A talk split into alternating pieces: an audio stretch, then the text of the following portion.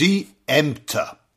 Die zuständige Ration Verstand des Deutschen teilt das Land horizontal in zwei Lager ein. Oben die Ämter unten der Untertan und glaubt dabei, die Ämter seien vom Mond heruntergefallen und die Beamten dazu, und all das bedrücke mit seinen Stempeln, seinem Schnauzton und seiner langweiligen Unfähigkeit die arme, unschuldige Bürgerschaft dass der Beamte aber auch ein Teil der Nation ist, dass er nur Symptom und kein Urphänomen ist und dass jeder Beamte den anderen Beamten gegenüber wiederum Bürger ist, das hat sich noch nicht herumgesprochen.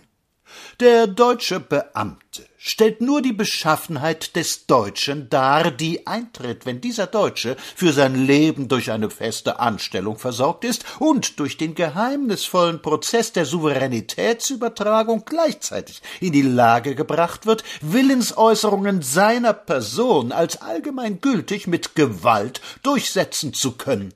Er ist also nichts als jeder andere Deutsche auch, nur eben spezifisch bedingt die Wollust, regieren zu dürfen und als Äquivalent für die gebotene Nachgiebigkeit dem Vorgesetzten gegenüber hundert Petenten in den Rücken treten zu dürfen, bringt einen eigenen Geisteszustand hervor, der jene seltsame Mischung von Nero und einem Zigarrenhändler in die Welt gesetzt hat.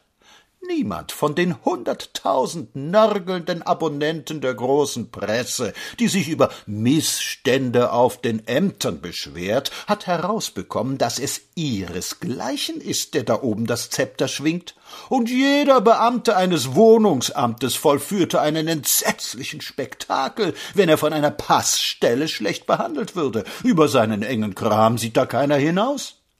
Nun ist es ja im Allgemeinen lustig zu beobachten, wie die Herren vom Bau zusammenhalten und wie kein Polizeiwachtmeister einem Regierungsrat ein Auge aushackt, dass er vor einem Reichswehroffizier in Uniform in Ehrfurcht erstirbt und den so behandelt, wie er jeden Menschen behandeln müsste, ist bei diesem Unteroffiziersvolk selbstverständlich.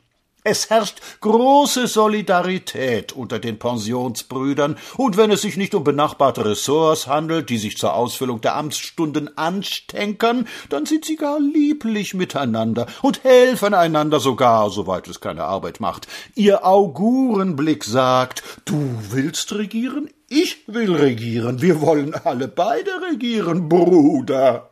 Und diese Liebe bezahlt der gute Untertan.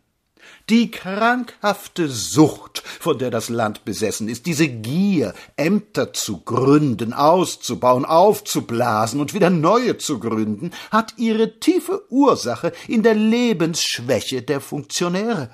Man sieht diesen matten und unausgearbeiteten Gesichtern auf hundert Schritt an, dass sie nicht nötig haben, sich im harten Kampfe mit Konkurrenten ihr Brot zu verdienen. Sie verzehren die Zinsen eines fiktiven Kapitals und sitzen im Trocknen. Dass das Dach in dieser Zeit etwas schadhaft ist, macht nichts. Es ist doch ein Dach. Draußen wogt die Menge der andern. Sie schimpfen schrecklich auf die, die unter dem Dach sitzen, weil sie sehen, dass man sie schlecht behandelt, miserabel abfertigt, prügelt und schröpft. Aber ruf einen hinein in das schützende Gemäuer, so wird er fröhlich seinen Regenschirm zusammenklappen, freundlich lächeln, sich mit einem artigen Gruß auf den Amtsstuhl niederlassen und er wird regieren, dass die Haare in der Nachbarschaft herumfliegen.